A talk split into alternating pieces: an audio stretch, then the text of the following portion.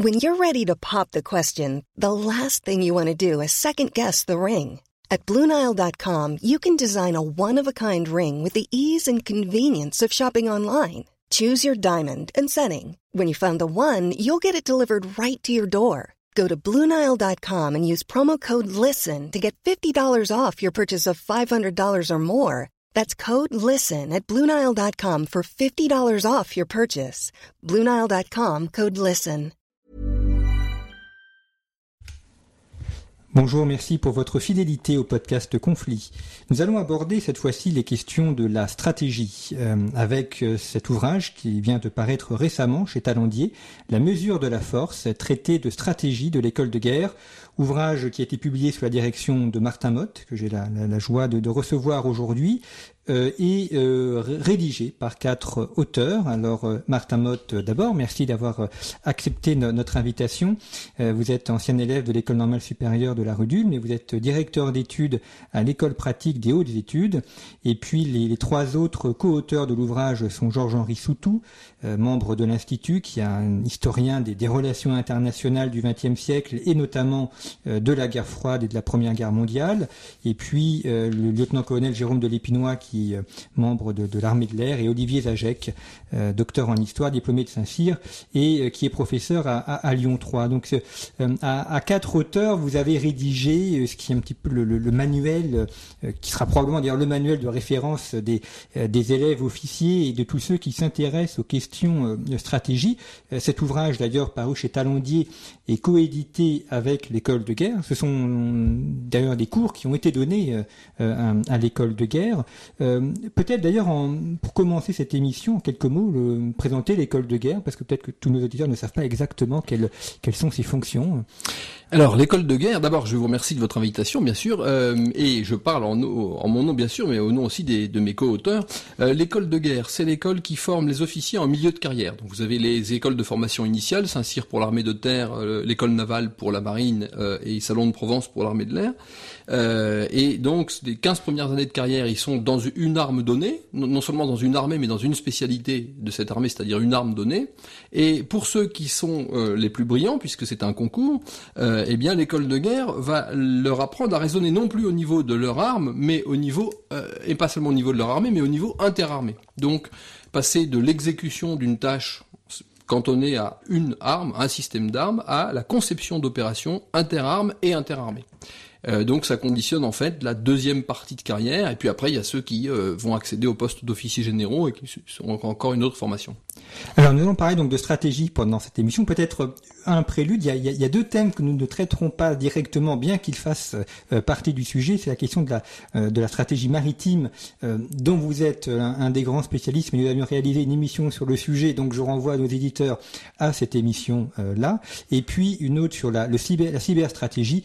Nous avons fait une émission avec Olivier Kemp il y a peu de temps, et donc pareil, je renvoie nos éditeurs à cette émission, et comme ça, ça nous laisse le temps de l'émission pour aborder beaucoup d'autres sujets sur ces questions de, de stratégie euh, qui est euh, vraiment très vaste. Euh, Peut-être première question, Martin Mode, votre le sous-titre de votre ouvrage, c'est traité de, de stratégie. Question peut-être de, de néophyte, mais est-ce qu'on peut apprendre à être un stratège? C'est-à-dire, est-ce que la stratégie, ce sont des, des recettes euh, que l'on apprendrait à, à l'école de guerre et que l'on appliquerait une sur le terrain avec des, des, succès immédiats? Alors il y a un, un, bon mot qui circule parmi les élèves depuis des, des décennies, bien avant même la Seconde Guerre mondiale, qui qui, dit euh, pour tout problème stratégique, il y a deux réponses. Il y a la bonne et celle de l'école de guerre. Bon, donc c'est une boutade. Évidemment, il n'y a pas de réponse euh, péremptoire à un problème de stratégie. Chaque, euh, chaque action de guerre, chaque problème stratégique se présente sous son jour propre, particulier. Mais pour l'aborder, il est bon d'avoir des points de repère à la fois conceptuels et historiques. Euh, je voudrais euh, vous en donner un exemple historique simple, c'est que euh, on dit Napoléon avait le génie guerrier. Bien sûr, il avait le génie guerrier, mais c'est un génie qu'il n'avait pas laissé en friche. Il l'avait cultivé dès son enfance en lisant énormément. Et il est clair que lorsque Napoléon arrive en Égypte, il a jamais fait campagne en Égypte. Seulement l'Égypte ne lui est pas inconnue parce qu'il a lu les campagnes d'Alexandre, Pompée, etc. Donc, quand il arrive en Italie, ça lui est pas inconnu parce qu'il connaît son histoire romaine. Quand il voilà, donc partout où il arrive, il a des, des, des, des points de repère qui lui font gagner du temps dans l'intelligence du théâtre d'opération. Et l'école de guerre, c'est pas du tout là pour apprendre des solutions toutes faites qui n'existent pas, puisque chaque problème militaire est spécifique, mais c'est fait pour essayer de donner les clés qui permettent d'accélérer le rythme de réflexion et donc de prendre l'ascendant sur l'adversaire puisque l'action de guerre se joue dans l'initiative. Donc celui qui pense plus vite, plus vite que l'adversaire, euh, prend l'ascendant. Et euh, on a vu au cours des dernières décennies une évolution très importante des, des techniques, de la technologie. Euh, évidemment, faire la guerre aujourd'hui, ce n'est plus tout la même chose que faire la guerre, ne serait-ce que pendant la guerre froide donc, est-ce que l'histoire militaire est encore utile aux militaires d'aujourd'hui avec les évolutions qu'on a, les drones, avec des, armes intercontinentales? Est-ce que est-ce que c'est encore pertinent d'étudier Thucydide ou Napoléon? Alors, euh, tout dépend de la façon dont on les étudie. Il y a une bonne et une mauvaise façon. Si vous les étudiez pour trouver la recette de victoire, évidemment, elle est intransposable euh, à l'ère des missiles. Si vous êtes parti d'Alexandre, vous pouvez pas transposer à l'ère des missiles. Donc évidemment, le, changement non seulement du matériel, mais aussi de la sociologie. Pensez à ce qu'a été euh, le passage des armées de métier d'Ancien Régime à la conscription ou à la levée en masse. les armements étaient les mêmes, mais le, pays qui a le premier adopté la levée en masse puis la conscription a pris un ascendant extraordinaire. Donc il y a le changement technologique, il y a le changement sociopolitique les deux euh, transforment le visage de la guerre, mais ils, le transforment au plan des procédés de combat. Et derrière les procédés de combat, il existe quand même des permanences. Et la bonne méthode historique, c'est celle qui essaye de repérer ces permanences. Alors à quoi tiennent-elles les permanences? Elles tiennent au fait que l'homme qui fait la guerre, quels que soient les équipements qu'il met en œuvre, euh, n'a pas changé dans, sa structure mm, cérébrale euh, et, nerveuse depuis, en gros, l'apparition de Homo sapiens de telle sorte que euh, lorsqu'on cherche par exemple à surprendre, car l'une des clés de la stratégie c'est la surprise, qu'est-ce que c'est que surprendre? C'est excéder les capacités de gestion du cerveau et du système nerveux, et ces capacités de gestion n'ont pas changé encore une fois depuis euh, la préhistoire. Donc euh, la permanence, elle tient au fait que c'est toujours l'homme qui fait la guerre et que on est toujours obligé de se projeter dans le système mental de l'autre, de celui qu'on a en face de soi, pour essayer de le surprendre. Voilà. Donc si vous voulez, euh, je parlais de la surprise, bah, le principe de surprise, vous pouvez le mettre en œuvre avec un, casse-tête en silex il y a 25 000 ans, vous pouvez le mettre en, œuvre avec un virus euh, cyber aujourd'hui, mais c'est toujours la surprise. L'école de guerre est une école qui forme les officiers français. Chaque pays militaire a, a ses écoles de guerre. Est-ce qu'il y a une approche différente de la stratégie chez les Anglais, chez les Allemands, les Américains, les Français? Oui, il y a des différences nationales sensibles. On parle à ce sujet de culture stratégique. Donc une culture stratégique, c'est à la fois le résultat d'une géographie. Il est bien évident que euh, euh, pour l'Angleterre, qui est une île, un ensemble d'îles, enfin les, les, îles britanniques, il a fallu évidemment raisonner beaucoup en termes de stratégie navale. Donc il y a une surdétermination par la par la mer. Euh, pour un pays comme la France, dont la capitale se trouve à quelques centaines de kilomètres d'une frontière qui, où il n'y a pas de, barrière physique, euh, c'est au contraire le primat des forces terrestres. Donc déjà, chaque pays reçoit une coloration stratégique par son sa topographie. Euh, ensuite, il y a son histoire. Euh, et euh, l'histoire donne une coloration spécifique. Pensons au, poids de la théologie sur la guerre en milieu musulman. pensons à la vocation messianique pour les Américains, etc. il y a le rapport à l'industrie il y, a des, y a des peuples qui ont misé plus sur les ressources humaines que sur les ressources industrielles. Il y a d'autres peuples pour qui, et je pense aux États-Unis, c'est la technologie qui est le, premier de la guerre. Et bien évidemment, la formation des cadres militaires va refléter ces, euh, spécificités nationales. Vous avez évoqué la question de la géographie qui est effectivement essentielle quand, on fait la guerre, mais on a l'impression aujourd'hui, peut-être à tort, que les, moyens techniques euh, abolissent les questions géographiques. On parlera de l'espace, c'est un peu le cas pour le cyber. Est-ce que c'est toujours pertinent l'étude de la géographie? Écoutez, demandez à un sous-marin nucléaire de voler à 20 000 mètres d'altitude, il vous dira que ça lui pose des problèmes. Donc vous avez déjà une première contrainte du milieu qui est massive, qui sépare les milieux. Alors ce qui est vrai, c'est que ces milieux sont maintenant interconnectés, alors qu'évidemment, euh, avant l'invention de la radio, il n'y avait pas de liaison possible entre la Terre et la mer, ou même entre deux bateaux à la mer. Donc il y a effectivement une logique interarmée et englobante alors qui passe par l'espace qui est le milieu englobant, qui par les satellites de télécommunication met toutes les forces en relation, et puis euh, par le cyberespace qui est encore plus englobant bien sûr. Mais euh, ça, ça, ne fait pas disparaître la spécificité de chaque compartiment de la guerre. Voilà, donc D'autre part, l'idée selon laquelle euh, on, peut désapprendre le milieu parce que les machines Chine se charge de le penser pour nous, est une idée dangereuse. Au début de l'année alors à la fin de l'année 2017, il y a eu un, un épisode dans lequel un bateau de l'US Navy a percuté un pétrolier du côté du détroit de Malacca. Je ne sais pas où en est l'enquête, mais j'avais un petit peu suivi ça à la fin de 2017 et l'enquête pointait que tout simplement, à cause du GPS, eh bien les marins américains, et je crois qu'ils ne sont pas les seuls, ont désappris les fondamentaux de la navigation. Donc attention, la technique qui s'intercale entre nous et la géographie ne nous dispense pas de penser la géographie et de comprendre la géographie. Alors pour ceux qui ont une, connaissance militaire assez basique, on a appris euh, dans la guerre des tranchées, donc c'est quelque chose qui est bien connu. On a euh, la question du monde bipolaire et de la dissuasion nucléaire pendant la guerre froide. Aujourd'hui, en ce début du 21e siècle, 2018, quels sont les quels sont les grands thèmes de la guerre, les grands moments stratégiques? Comment est-ce que les officiers français pensent la guerre aujourd'hui? C'est une question qui est d'une extrême complexité parce que, euh, traditionnellement, euh, le, vice des écoles de guerre en France, mais aussi ailleurs, c'était de préparer la guerre telle qu'on l'avait faite pour la dernière fois. Donc du coup, on préparait toujours la guerre d'avant. Alors, euh, on préparait euh, la guerre napoléonienne avant 14, alors que la puissance de feu des mitrailleuses condamnait les offensives en race campagne. Euh, puis, dans l'entre-deux-guerres, on a préparé la guerre des tranchées et on a loupé par conséquent le tournant du, des, des, des, divisions blindées. puis, on s'est formé à, la guerre mécanisée et on s'est retrouvé dans, enfin, les officiers français et, de, de, cette génération et les soldats se sont retrouvés dans les, les rizières indochinoises, dans la, la guerre de contre-insurrectionnelle. Bon, donc on préparait toujours la guerre d'avant. Aujourd'hui, ce qui est plus compliqué, c'est que euh, on est plongé dans un, une sorte d'empilement de modèles de guerre dont on ne sait pas du tout lequel va prédominer. J'entends par là que vous avez aujourd'hui les menaces qu'on qualifie d'asymétriques, c'est-à-dire euh, bon tout ce qu'on relève du terrorisme, de la euh, de l'insurrection, de la déstabilisation, etc. Une déstabilisation qui d'ailleurs aujourd'hui prend des formes pas uniquement militaires, puisque vous pouvez avoir la conjugaison d'actions terroristes avec par exemple des manœuvres de déstabilisation boursière ou avec la, la, la diffusion de fausses nouvelles par les réseaux sociaux, etc. Donc tout ça est extrêmement euh, euh, difficile à contrer. Alors, est-ce que c'est à ça qu'il faut se préparer? Mais dans le même temps, vous avez euh, la remontée en puissance militaire de la Russie, vous avez euh, l'émergence évidemment d'une puissance militaire chinoise qui est absolument stupéfiante. Euh, si, on se projette il y, a, il y a 50 ans, voilà, on voit, c'est un tournant quand même absolument capital. Vous avez euh, l'acquisition par des pays comme l'Iran de, capacités d'interdiction aérienne ou, ou, navale très fortes. Donc, il faut prendre aussi en compte la résurgence de menaces étatiques et toute la difficulté. Alors, le, plus probable, c'est que en fait, le modèle qui va dominer, c'est la guerre hybride, c'est-à-dire une forme de guerre où on combine à la fois des moyens classiques et des moyens euh, dits asymétriques ou, euh, non conventionnels. Hein.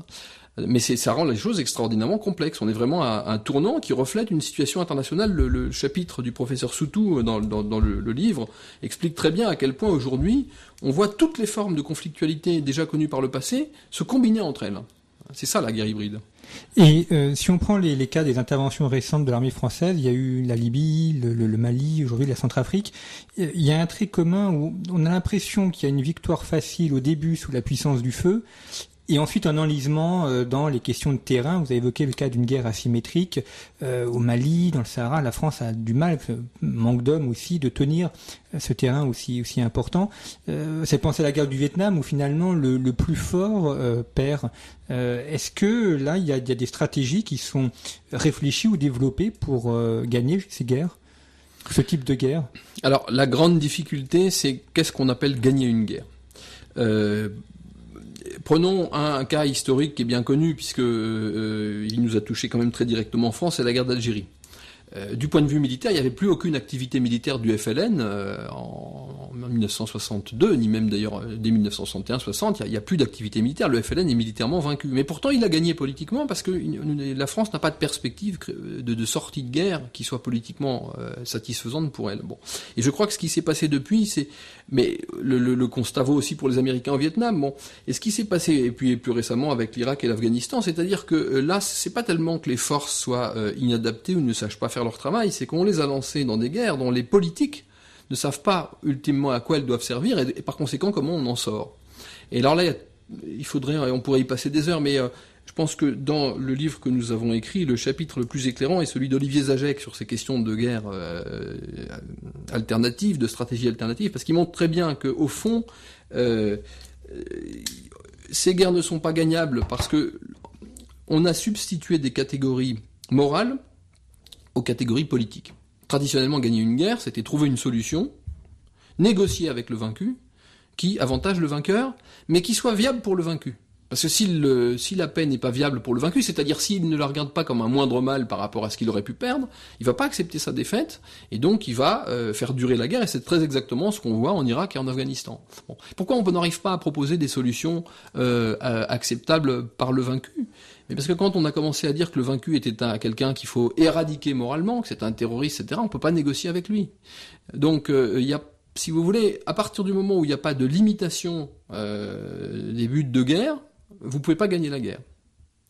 Vous ne pouvez pas gagner quelque chose que vous n'avez pas défini. Je pense qu'il y, a vraiment une confusion, une confusion des genres entre la morale et la politique, et à force de poursuivre des buts moraux, en tout cas présentés comme tels, car on peut douter que les buts ultimes soient si moraux que ça, mais euh, eh bien, effectivement, on est dans quelque chose qui n'est pas, euh, qui sort de la politique et qui n'est donc pas susceptible d'une solution politique. Ce qui renvoie aussi à, la question de la guerre contre le terrorisme dont on parle maintenant, euh, évidemment qui, qui, enfin, qui frappe particulièrement en France. Le, le, terme même paraît un peu bizarre, guerre contre le terrorisme, parce que le terrorisme c'est une arme, oui. euh, et on n'est pas en guerre contre une Kalachnikov ou contre une bombe nucléaire. Euh, Est-ce que c'est pas aussi, on dit peut-être pas cette expression pour ne pas vouloir dire contre qui ou quoi on est vraiment en guerre? Oui, euh, je pense que effectivement ici il y a un problème des sociétés libérales avancées. Alors quand je pense des sociétés libérales avancées, c'est une expression qu'utilisait le président Valéry Giscard d'Estaing. Je pense toujours à l'expression poisson avancé également. C'est-à-dire qu'effectivement c'est des sociétés qui sont quand même dans un état de confusion mentale tel qu'elles ont toutes les peines du monde à, comprendre ce qu'elles veulent et à comprendre ce que peut accepter l'adversaire. Donc voilà, je crois que c'est vraiment un problème qui touche nos sociétés. Et ça, euh, comment est-ce que l'armée l'armée française euh, tente de le, de juguler? On a la vision, enfin la, partie sentinelle qui est la partie la plus visible, euh, évidemment que tout un chacun peut, peut voir dans les dans les grands centres urbains. est-ce que l'armée française se prépare aussi à des des cas de guerre urbaine ou pour pour enfin sur le territoire français? Alors, euh, l'armée française se prépare évidemment euh, à la guerre en milieu urbain, puisque la guerre en milieu urbain prédomine en fait depuis la Seconde Guerre mondiale, et d'ailleurs euh, elle a construit ces dernières années un centre d'entraînement au combat en zone urbaine, qui est une véritable ville, qui est là uniquement pour l'entraînement des combattants. Après, écoutez, je suis pas dans le secret des dieux pour savoir si elle envisage de, de, combattre sur le territoire national. Enfin, d'une certaine manière, vous avez la réponse dans le fait que l'opération Sentinelle engage des militaires sur euh, un théâtre d'opération intérieure. Et aujourd'hui, euh, les, les, militaires considèrent que le théâtre intérieur, au fond, c'est le, le, le, théâtre qui leur absorbe le plus de moyens, pour l'armée de terre en tout cas, euh, qui absorbe le plus de moyens. Et c'est d'ailleurs assez redoutable, parce qu'il faut bien se placer dans la tête des gens qui ont fait les attentats en 2015, par exemple. Ce sont des gens qu'on attaque donc euh, chez eux, en Irak. En, bon, et, ils se disent, mais comment faire pour faire diminuer la pression sur nous? Eh ben, en frappant sur le, dans la métropole, enfin sur le territoire, des gens qui euh, envoient leurs forces nous combattre. Et comme nous avons aujourd'hui des toutes petites armées en termes de taille, euh, effectivement, euh, fixer une bonne partie de ces armées dans leur pays, eh bien, c'est diminuer très substantiellement la pression. Alors c'était le cas, c'est pas quelque chose de nouveau. Hein. Si vous prenez la guerre d'Algérie, on, sait assez peu généralement qu'il y a eu en parallèle à la bataille d'Alger, que tout le monde connaît, une bataille de Paris. Il faut savoir qu'en fait le FLN tirait 80% de son financement euh, des bordels et des cafés qu'il avait en métropole, essentiellement d'ailleurs en région parisienne, un petit peu dans l'Est, un petit peu en, région Provence-Côte d'Azur. Bon, c'était essentiellement là que ça, se, ça se jouait. Et il y avait une guerre entre le FLN et le MNA, euh, et, et, cette guerre a fait des milliers de morts entre les deux factions sur le territoire français. C'est-à-dire le FLN essentiellement qui a liquidé euh, ses, ses, ses opposants. Hein. Euh, et il a fallu donc des opérations mi-policières, mi-militaires. En fait, c'était des gens qui appartenaient officiellement à la police, mais qui étaient en fait des harkis venus d'Algérie et qui étaient dans, des combattants, en réalité, des, combattants de l'armée, hein, qui ont démantelé les réseaux FLN à Paris au prix d'opérations qui ont été euh, extrêmement dures. Donc c'est pas absolument la première fois. Seulement, la différence, c'est qu'en pendant la guerre d'Algérie, on avait une armée euh, gigantesque. Donc on pouvait à la fois quadriller le territoire national et avoir le quadrillage de l'Algérie. Aujourd'hui, on a comparativement une petite armée. Est-ce que c'est pas une, vertu, enfin le terme n'est peut-être pas correct, mais euh, question de terrorisme, d'avoir aussi euh, euh, amené la notion de guerre chez, des, chez les civils qui pouvaient s'en être dissociés? On a eu l'impression qu'il y avait finalement la, la, guerre pour les militaires côté professionnel et, et que les civils ou chaque citoyen euh, était complètement déconnecté de ces questions-là. Et maintenant, la, question de la stratégie euh, est, implicitement posée à tout le monde et pas seulement aux militaires. Oui, c'est absolument vrai. Euh, J'étais extrêmement frappé il y, a, de ça dix ans quand vous alliez dans une librairie, une grande librairie à Londres, et que vous découvriez les rayons de stratégie d'histoire militaire qui étaient euh, gigantesques. Et en France, vous aviez à cette époque-là péniblement trois ou quatre bouquins de stratégie ou d'histoire militaire chez dans les grandes librairies. Et aujourd'hui, vous avez effectivement des rayons qui sont euh, fournis, qui sont diversifiés, avec une production qui n'est pas toujours d'excellente qualité, mais qui souvent est de bonne qualité. Et puis on voit le, succès, par exemple, de conflits, hein, de, revues comme conflits. Il, est certain qu'il y a une prise de conscience qui n'existait pas il y a, dix ans. Et c'est pas d'ailleurs uniquement, à mon avis, l'effet du terrorisme, c'est que euh, bah, le, le, mythe de, la, paix, de la marche graduelle de l'humanité vers la paix a été quand même écorné depuis, euh, maintenant euh, une vingtaine d'années, sinon, sinon plus. Alors il y, a, il y a un milieu qui est important aussi pour les questions de stratégie, c'est le milieu spatial. Oui. Euh, alors c'est un peu curieux parce qu'on me semble-t-il on en parlait beaucoup dans les 60-70, notamment dans la culture populaire, dans les films, euh, dans les bandes dessinées, euh, les, les, les, bandes dessinées américaines notamment. Et, et puis il y avait la conquête sur la Lune, on pense notamment à Tintin. Et aujourd'hui, on a l'impression, enfin dans les films, du moins, on voit beaucoup les questions de cyberstratégie, on voit des hackers, et on voit beaucoup moins la question spatiale, alors que euh, les progrès techniques dans ce domaine sont, beaucoup plus importants. Euh, quelle est aujourd'hui l'actualité de la question dans du domaine euh, spatial? Alors l'actualité est considérable. Euh, je pense que euh, peut-être la réponse à la question que vous posez est la suivante, c'est que l'informatique concerne tout le monde, puisque tout le monde a chez soi euh, un ordinateur maintenant, que tout le monde pourrait potentiellement être touché par une euh, attaque euh, cyber. Bon, donc les gens comprennent ce que c'est. L'espace aussi, ils peuvent le comprendre, seulement un satellite, on le voit pas c'est extrêmement loin. Euh, c'est par conséquent pas très vendeur. Là, euh, le, la période de fascination pour l'espace, ça correspond, comme vous l'avez dit, à la conquête de la Lune. On va plus sur la Lune. On y retournera peut-être bientôt, sans doute même, mais on n'y va plus pour l'instant. Donc c'est vrai que ça a pu contribuer à une forme de, de désintérêt, de banalisation. Alors, et pourtant, effectivement, aujourd'hui, l'espace est au cœur des euh, questions militaires, parce que l'espace, c'est la télédétection, c'est la capacité de voir euh, euh, tel djihadiste que vous recherchez euh, à l'autre bout de la terre, avec maintenant une capacité de résolution qui permet d'identifier son visage, euh, voilà. c'est les télécommunications, c'est ce qui permet de connecter des bateaux de surface, des sous-marins, des avions, des drones, des, des unités d'infanterie, etc. Tout ça passe par satellite. Et puis c'est bien sûr la géolocalisation qui fait que vous pouvez, les unités peuvent savoir très exactement où elles se trouvent à un moment donné. Ce qui pose d'ailleurs un problème, c'est qu'aujourd'hui, euh, il y a une telle dépendance à ces techniques, de nouveau, que si ces systèmes grillent, eh bien, euh, on ne saura plus faire. Et aujourd'hui, d'ailleurs, certaines puissances essayent d'apprendre à, se passer euh, de, de, de ces moyens-là et de nouveau à combattre sans moyens GPS et, à reformer leurs soldats à, à, se repérer d'eux-mêmes dans le milieu. Pour prendre un autre exemple, euh, les Chinois sont en train de recréer des unités de pigeons voyageurs parce qu'ils euh, anticipent qu'en cas de guerre, les, les, réseaux satellitaires pourraient être grillés. Alors, de, ce, ce, sujet a été traité dans le, le livre par Jérôme de l'Espinois et son chapitre est un modèle de pédagogie, parce que ce sont des domaines qui sont euh, difficilement compréhensibles du grand public. Moi, j'avoue que je n'y ai encore un an et demi, deux ans, j'y connaissais rien. Hein. Et euh, c est, c est, il, il, a trouvé des analogies extrêmement pertinentes pour faire comprendre à tout un chacun comment fonctionne la stratégie spatiale. C'est que, euh, vous l'avez dit, effectivement, toutes euh, les armées, alors, notamment la marine ou l'armée de l'air, sont dépendants, et même l'armée de terre, sont mmh. dépendantes du, de, de l'espace. Donc euh, ça suppose aussi pour euh, le, le commandement d'armée française, par exemple, une parfaite coordination. Euh, quand on pense à l'Afghanistan, avec les opérations menées par l'aviation euh, dans les montagnes afghanes, il faut qu'il y ait une coopération parfaite entre mmh, la, la, marine et, et l'aviation. La, mmh. Alors c'est justement ces procédés de, de, de, repérage, géolocalisation, etc., surveillance par satellite, sont extrêmement précieuses justement pour euh, euh, avoir des frappes euh, aériennes ou d'artillerie, etc., rapprochées sans toucher des unités amies. Alors ça c'était un des problèmes classiques de, de bah, de la guerre entre autres contre-insurrectionnelle, c'est que euh, les gens qui sont en face savent très bien que ce qu'ils n'ont pas, c'est des missiles, des avions, des, canons, que donc euh, s'ils attaquent de trop loin, euh, ils vont se faire bombarder par ces armes-là et sans, sans, sans, pouvoir riposter, donc ils attaquent de très près, ils font des embuscades pour attaquer au plus près, parce que là effectivement on ne pouvait pas mettre en œuvre, on pouvait pas mettre en œuvre des bombardements par artillerie, par avion, etc., ou par missile, sans risquer de toucher les, les soldats amis.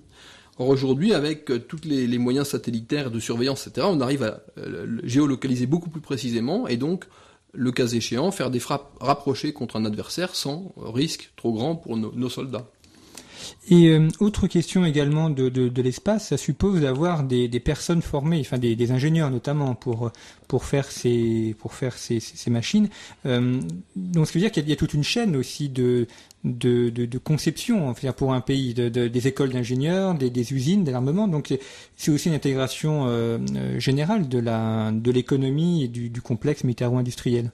Oui, alors je vous avoue qu'on n'a pas tellement abordé ces questions de, ce qu'on appelle stratégie génétique, c'est-à-dire l'organisation de la stratégie des moyens, euh, parce que, euh, bah, vous voyez, on, avait quand même euh, une contrainte d'espace. Il ne faut pas que ce soit un livre trop lourd, puisqu'il est censé avoir des vertus pédagogiques. Et puis d'autre part, c'est pas forcément l'échelle, cette conception à long terme des engins euh, qui concerne les officiers en milieu de carrière. C'est plutôt pour des officiers généraux. Donc c'est vrai que c'est un, point aveugle et que j'aurais du mal à vous en parler euh, de manière euh, savante. autre question sur le, le, stratège proprement dit. quand on parle d'un stratège militaire, on pense à l'officier. il y a peut-être deux noms qui reviennent au XXe siècle, c'est le maréchal Foch pour la première et le général de Gaulle pour la deuxième guerre mondiale. le stratège en tant qu'homme, est-ce qu'il a des qualités euh, humaine, des qualités de commandement que l'on retrouve chez chacun d'entre eux, euh, une sorte de qualité type qui fait qu'on est un stratège par rapport à quelqu'un d'autre J'aurais du mal à vous répondre. Je crois quand même que chaque stratège a sa propre, sa propre équation, euh, que euh, les uns brillent sur un terrain, les autres sur un autre. Euh, et par exemple, vous parliez à l'instant de Foch et de de, de Gaulle, c'est quand même des cas de figure extrêmement différents. De Gaulle a très peu commandé euh, sur le terrain. En réalité, ça, ce commandement sur le terrain, c'est mai-juin 40, c'est donc très peu de temps. De Gaulle euh, à mon avis, euh, était quelqu'un qui avait une, un sens géostratégique extraordinaire. Parce il brillait au plus haut niveau, c'est-à-dire dans la, vision planétaire d'un conflit, avec toutes ces interactions entre les continents, entre la mer et la terre, avec l'économie, l'idéologie, etc. C'était sa grande force, et il l'a montré aussi bien pendant la Seconde Guerre mondiale qu'ensuite, euh, quand il a été président de la République. alors que Foch, c'est pas du tout ça, c'est un homme qui commande une armée. Euh, et même à la fin de la guerre, en fait, les armées alliées euh, sur des champs de bataille. Donc c'est pas du tout les mêmes compétences, je pense. Euh, mais il est certain que la stratégie, c'est la capacité d'articuler l'action de force sur le terrain, ce qui relève de la tactique ou des opérations, avec la politique. La stratégie, c'est vraiment l'articulation de ce qui est politiquement souhaitable et de ce qui est militairement possible. C'est ça, la stratégie. Donc, vous avez des gens qui seront de grands tacticiens, euh, qui seront d'admirables chefs sur le, champ de bataille et des meneurs d'hommes, des gens qui peuvent gagner une bataille, mais gagner une bataille n'est pas gagner la guerre. Et, pour gagner une guerre, et on peut parfois gagner la guerre en ayant perdu des batailles, euh, je pense aux Russes en 1812, qui a finalement subi toute une série de revers contre Napoléon, qui n'ont jamais infligé une défaite franche et nette à Napoléon, mais qui l'ont vaincu. Hein. Et je crois que la stratégie, c'est ce niveau d'articulation entre le politique et le, et le, et le, militaire. Et on pourrait pour Napoléon retourner le, propos. Napoléon Exactement. finalement a perdu, euh, il a tout gagné, mais il a tout perdu. Exactement. Euh, et donc, lui qu'on présente comme un grand stratège, peut-être est-ce qu'il était autant, peut-être sur la question politique justement qu'il a qu'il a perdu?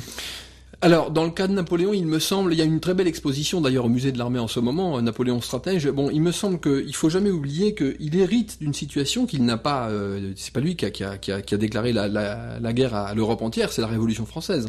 Donc la Révolution française réussit le tour de force de déclarer la guerre à l'Europe entière en, l'espace de entre le printemps 1792 et le début euh, et le milieu de l'hiver 1793.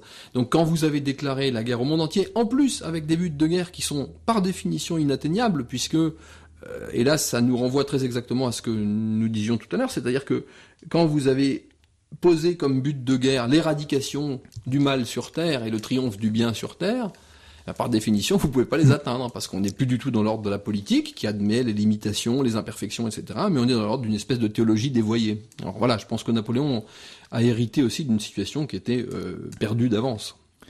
Euh, il y a, pour l'époque plus récente, euh, il y a la question de la dissuasion nucléaire, par exemple, qui, qui, est un élément important. Est-ce que, alors on en a beaucoup parlé là aussi dans les 60-70, euh, est-ce qu'aujourd'hui, avoir l'arme nucléaire, c'est toujours important pour, pour un pays? Je le crois. Dieu sait que c'est pas quelque chose qui me séduit beaucoup, l'arme nucléaire, mais je le crois pour les raisons suivantes. Euh, lorsque l'Union soviétique s'est effondrée, euh, il y avait des armes nucléaires en Ukraine. L'Ukraine donc avait possédé des, armes nucléaires et puis tout le monde, la Russie en premier, mais les Occidentaux lui ont dit non non non renoncez à l'arme nucléaire. L'Ukraine a dit oui mais moi si j'ai plus d'armes nucléaires comment je fais pour me défendre, comment je fais pour dissuader un méchant voisin d'intervenir, enfin de, m'envahir? Alors euh, les Occidentaux ont dit à la Russie, mais non, mais rassurez-vous, à l'Ukraine, pardonnez-moi, rassurez-vous, si vous n'avez pas la bombe atomique et que vous êtes embêté par le grand méchant voisin, nous serons bien sûr là pour voler à votre secours. L'Ukraine a renoncé à la bombe atomique et nous savons ce que ça lui a coûté. Euh, je voudrais euh, aussi, bon, même si évidemment nous ne savons pas comment vont tourner les rapports entre la Corée et les États-Unis, mais enfin, euh, la Corée a réussi, la Corée du Nord a réussi d'une certaine manière à amener les États-Unis à la table des négociations, alors qu'il l'a diabolisé, il ne voulait pas entendre parler d'elle. Pourquoi? Parce qu'elle a une capacité balistique qui commence à devenir plus ou moins crédible. Donc, malheureusement, je crois que le nucléaire revient en force. Et puis euh, l'autre question du, nucléaire, c'est la partie la, marine, qui est notamment votre domaine. Euh, L'un des avantages de la France aussi, avec d'autres pays, c'est d'avoir une capacité de euh, d'être présente sur l'ensemble de, des continents, justement par cette force maritime. Oui, ça c'est la question de la projection. Mais alors la question de la projection, euh, bon, d'une part, nos moyens de projection diminuent. Euh, la projection, c'est il faut avoir des bateaux pour se projeter, mais il faut avoir pour que les bateaux puissent avancer du pétrole, et il faut donc avoir des bâtiments ravitailleurs. Or, notre nombre de bâtiments ravitailleurs a baissé. Alors, il y en a d'autres qui sont en construction, mais euh, nos, capacités de projection euh, vont marquer le pas. Et puis, d'autre part, il faut avoir quelque chose à projeter, donc il faut avoir une des forces terrestres à projeter tôt ou tard. Alors, en stratégie, on distingue la projection de force et la projection de puissance. Projection de force, c'est vous mettez des hommes à terre. Et la projection de puissance, c'est à défaut de mettre des hommes à terre, vous tirez des obus ou vous lancez des missiles sur le, littoral. Mais vous ne contrôlerez rien quand vous lancez des missiles. Vous détruisez, mais vous n'avez pas la capacité à piloter un processus de, transition, de paix, etc.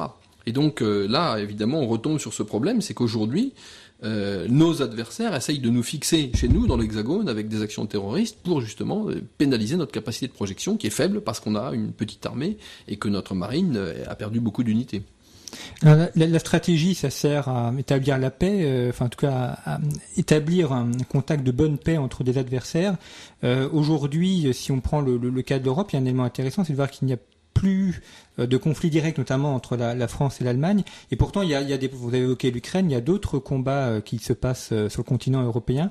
on a l'impression que au, niveau européen, on a beaucoup parlé de, faire une armée commune, enfin de faire une armée européenne, et qu'en même temps, les Européens n'arrivent pas à établir la paix sur leur propre sol. Il y a eu, la Yougoslavie, il y a l'Ukraine notamment, peut-être que les Européens manquent de vision stratégique sur leur propre continent. Le problème, c'est que quand vous dites qu'ils ils peinent à établir la paix sur leur propre sol, ça suppose qu'ils ont un sol propre, c'est-à-dire vous supposez résolu, résolu le problème que vous posez, c'est-à-dire existe-t-il une Europe comme acteur politique et comme, par conséquent comme acteur stratégique? Et là, évidemment, euh, il y a des capacités d'intégration, il y a des, des, actions en commun, il y a euh, pensez à la lutte contre la piraterie euh, somalienne. Bon, ben voilà, là il y a eu une vraie action commune. L'Europe, bon, mais derrière l'Europe, il y a fondamentalement ces, ces, réalités permanentes que sont les États et les nations. Et bon, la Somalie, c'est une action, la, lutte contre la piraterie, c'est une action euh, à beaucoup d'égards européenne, mais en fait le moteur c'est la marine nationale française. Euh, euh, bon, la France, mais pour des raisons historiques, intervient en Afrique. lorsque vous parlez de l'Afrique à des Allemands, ça ne les intéresse pas, c'est pas leur domaine, c'est pas ce qui les inquiète. Eux, ce qui les inquiète, c'est l'évolution des rapports entre la Russie, la Pologne et les pays baltes. Ça, oui, ça c'est leur domaine. Donc voilà, je crois que l'Europe euh, je ne dirais pas qu'elle n'existe pas comme acteur stratégique, mais elle n'a qu'une existence seconde. Ce qui existe, ce sont les, nations d'abord. Ce qui renvoie peut-être à ce qu'on disait en début d'émission, c'est que la stratégie, c'est effectivement des éléments matériels et technologiques, mais c'est aussi une géographie, une culture et une histoire propre à chaque pays. Exactement. Et c'est peut-être d'ailleurs parce que euh, depuis, bon, en tout cas les, les, gouvernements précédents, alors vous avez parlé de l'opération au Mali, bon, qui était un, grand succès militaire, mais c'est vrai que ça n'a pas résolu le problème complètement. Euh, l'opération en Libye, dont là on voit que l'effet de déstabilisation a été bien plus grand que les que les que les mérites. Hein. Bon, je crois qu'on on a vécu pendant longtemps sous des gouvernements qui justement, euh, faute d'avoir euh, une conscience claire de l'intérêt national, menaient la guerre pour des motifs euh, extrêmement flou, extrêmement idéaliste, mais au très mauvais sens du terme. Et, c'est pour ça qu'après, il ne pouvait pas conclure des paix raisonnables, parce qu'il n'avait pas défini ce qui était bon pour la France. deux dernières questions, Martin Mott, puisque cette émission arrive bientôt à son terme. Peut-être la, première, est-ce qu'on a évoqué des, stratèges? Est-ce qu'il y en a un qui, pour vous, peut-être pas un modèle, mais en tout cas quelqu'un d'intéressant euh, euh, que vous trouvez à étudier un stratège actuel ou, dans les temps passés? Ah, dans, euh, la caractéristique de notre travail, c'est que nous sommes tous très ancrés dans l'histoire, par formation et par conviction aussi que, voilà que l'histoire a toujours été le, répertoire de cas étudiés par les grands capitaines. C'est ce que disait d'ailleurs Napoléon. Hein, il disait que la science des capitaines, c'était l'histoire. Bon, alors évidemment, il y a du point de vue théorique euh, Clausewitz, qui est vraiment qui, euh, qui, reste extrêmement présent dans l'enseignement à l'école de guerre, hein, depuis Foch, depuis le maréchal Foch, qui, qui enseignait déjà Clausewitz. Bon, pourquoi? Pas, du tout pour euh, les descriptions qu'il donne des combats à l'époque napoléonienne. C'était bien évidemment la guerre a changé, mais parce qu'il a forgé un appareil conceptuel qui permet de penser n'importe quelle guerre. Pour le dire très rapidement, Clausewitz explique que euh, la guerre c'est toujours l'interaction entre trois pôles les passions meurtrières des combattants, euh, les calculs de, de probabilité stratégique, que, que pourrait faire l'ennemi, que va faire l'ennemi, euh, euh, est-ce qu'il va plutôt passer par tel col ou plutôt par telle route, et puis le but politique recherché. Et au fond, vous pouvez prendre n'importe quelle guerre et vous trouverez toujours cette trinité-là. Alors il y a des gens qui disent mais non, aujourd'hui il n'y a plus de but politique, les, djihadistes sont dans un référentiel religieux. Oui, mais ils veulent imposer un pouvoir religieux, ça c'est vrai, mais vouloir imposer un, pouvoir, si c'est pas de la politique, je ne sais pas ce que c'est. Donc Clausewitz reste pertinent pour comprendre euh, l'essence de la guerre. Et puis après, bah, pour comprendre les applications de la guerre, là il il peut pas y avoir de stratège type parce que justement comme chaque époque reformule le même problème avec ses propres catégories mentales avec ses propres outils militaires, etc., il faut à chaque fois faire ce travail de transcription de données permanentes tenant à la nature humaine et la nature des choses dans les spécificités sociopolitiques, économiques et technologiques d'une époque donnée. Et puis, euh, dernière question, votre ouvrage, donc la, mesure de la force, est dédié euh, à Hervé Couteau-Bégari, qui, dont euh, vous avez travaillé avec lui. D'ailleurs, trois auteurs ont, travaillé avec lui, qui est décédé assez jeune en, en 2012, mmh. qui avait fondé l'Institut comparé de stratégie. Mmh. Peut-être pour, pour, nos auditeurs qui ne le connaissent pas, de présenter en quelques mots qui était Hervé Couteau-Bégari. Hervé Couteau-Bégari a été le plus grand théoricien et historien de la stratégie français euh, depuis Raymond Aron. Euh, c'est quelqu'un qui avait un, cursus tout à fait original, puisqu'à l'origine il n'était pas du tout euh, spécialiste de questions stratégiques, c'était un énarque, il était dans un tribunal administratif, ça l'intéressait pas beaucoup, et c'est vraiment, c'était son, violon dingue en quelque sorte, l'histoire militaire et la stratégie, et puis petit à petit il est devenu tellement compétent que c'est devenu euh, son, son activité principale et qu'il a été professeur à plein temps.